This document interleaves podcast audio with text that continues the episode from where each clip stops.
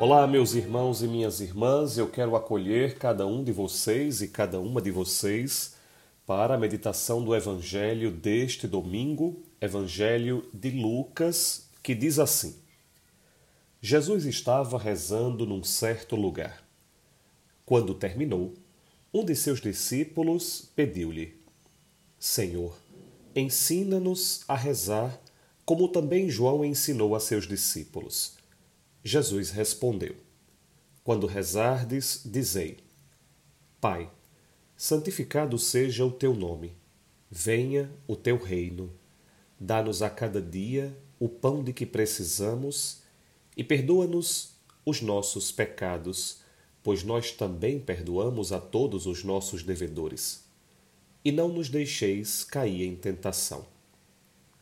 E Jesus acrescentou: Se um de vós tiver um amigo e for procurá-lo à meia-noite e lhe disser: Amigo, empresta-me três pães, porque um amigo meu chegou de viagem e nada tenho para lhe oferecer. E se o outro responder lá de dentro: Não me incomoda, já tranquei a porta e meus filhos e eu estamos deitados. Não me posso levantar para te dar os pães. Eu vos declaro mesmo que o outro não se levante para dá-los porque é seu amigo, vai levantar-se ao menos por causa da impertinência dele e lhe será e lhe dará quanto for necessário. Portanto, eu vos digo: pedi e recebereis, procurai e encontrareis, batei e vos será aberto. Pois quem pede, recebe, quem procura, encontra e para quem bate, se abrirá. Será que algum de vós, que é pai, se o filho pedir um peixe, lhe dará uma cobra? Ou ainda, se pedir um ovo, lhe dará um escorpião? Ora, se vós que sois maus sabeis dar coisas boas aos vossos filhos, quanto mais o Pai do céu dará o Espírito Santo aos que o pedirem. Meus irmãos, esse evangelho é de uma profundidade e de uma largueza. Ele tem tantos elementos para serem meditados que é difícil que nós escolhamos alguns para nos debruçarmos. Mas eu vou tentar ajudar a nossa reflexão em poucos pontos. O primeiro deles. Os discípulos pedem a Jesus que lhes ensine a rezar. No entanto, tem um detalhe nesse evangelho que é muito importante. Os discípulos pedem a Jesus que ele lhes ensine a rezar depois que os discípulos observam Jesus rezando. Por que esse detalhe é tão importante? Porque é muito provável que os discípulos tenham desejado, tenham querido aprender a rezar olhando como Jesus estava enquanto ele rezava.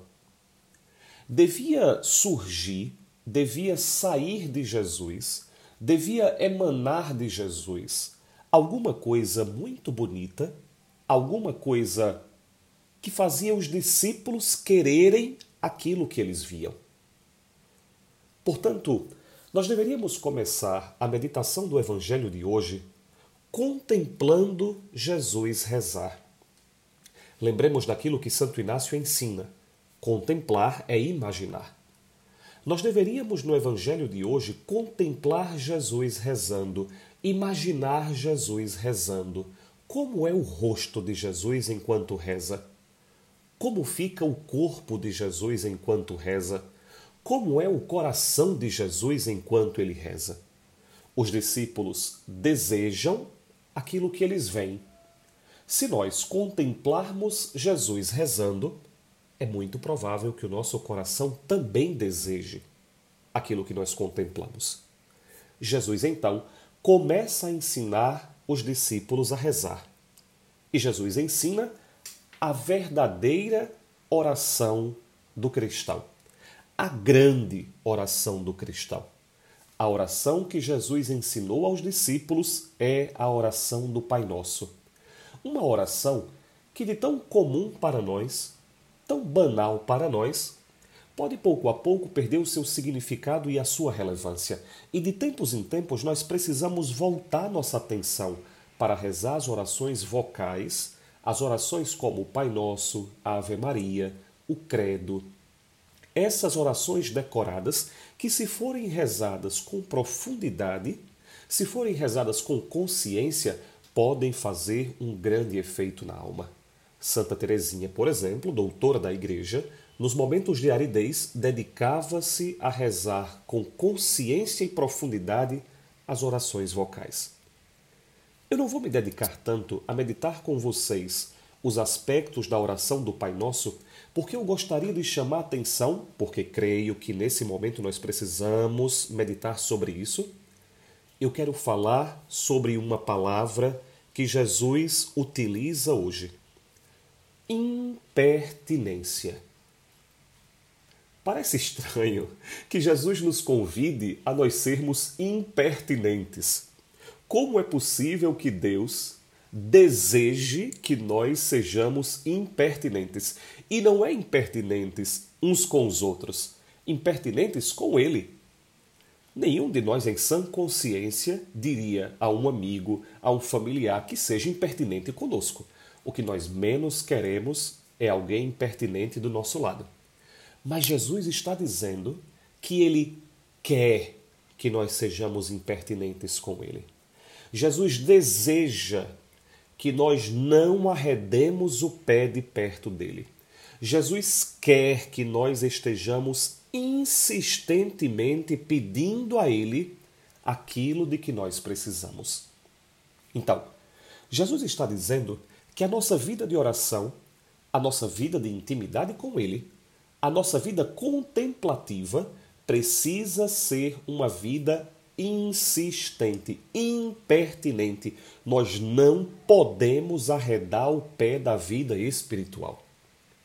E ele usa para isso uma imagem. Ele diz assim: Se vocês que são homens maus conseguem dar coisas boas aos filhos de vocês, quanto mais o Pai que está no céu não dará o grande dom a vocês. O que Jesus quer dizer com isso? Jesus está dizendo que se o filho de um pai ou de uma mãe insiste para pedir algo, se um filho pede ao seu pai ou à sua mãe com insistência alguma coisa, e o pai procura dar algo bom ao próprio filho, quanto mais Deus não procurará dar o que é bom ao filho. Agora, atenção para um detalhe aqui. Isso é muito importante. Muitos de nós achamos, fantasiamos uma ideia de que tudo o que nós pedirmos a Deus, Ele nos dará. Atenção, Jesus está dizendo que aquilo que é bom. E quem define o que é bom é Deus e não eu.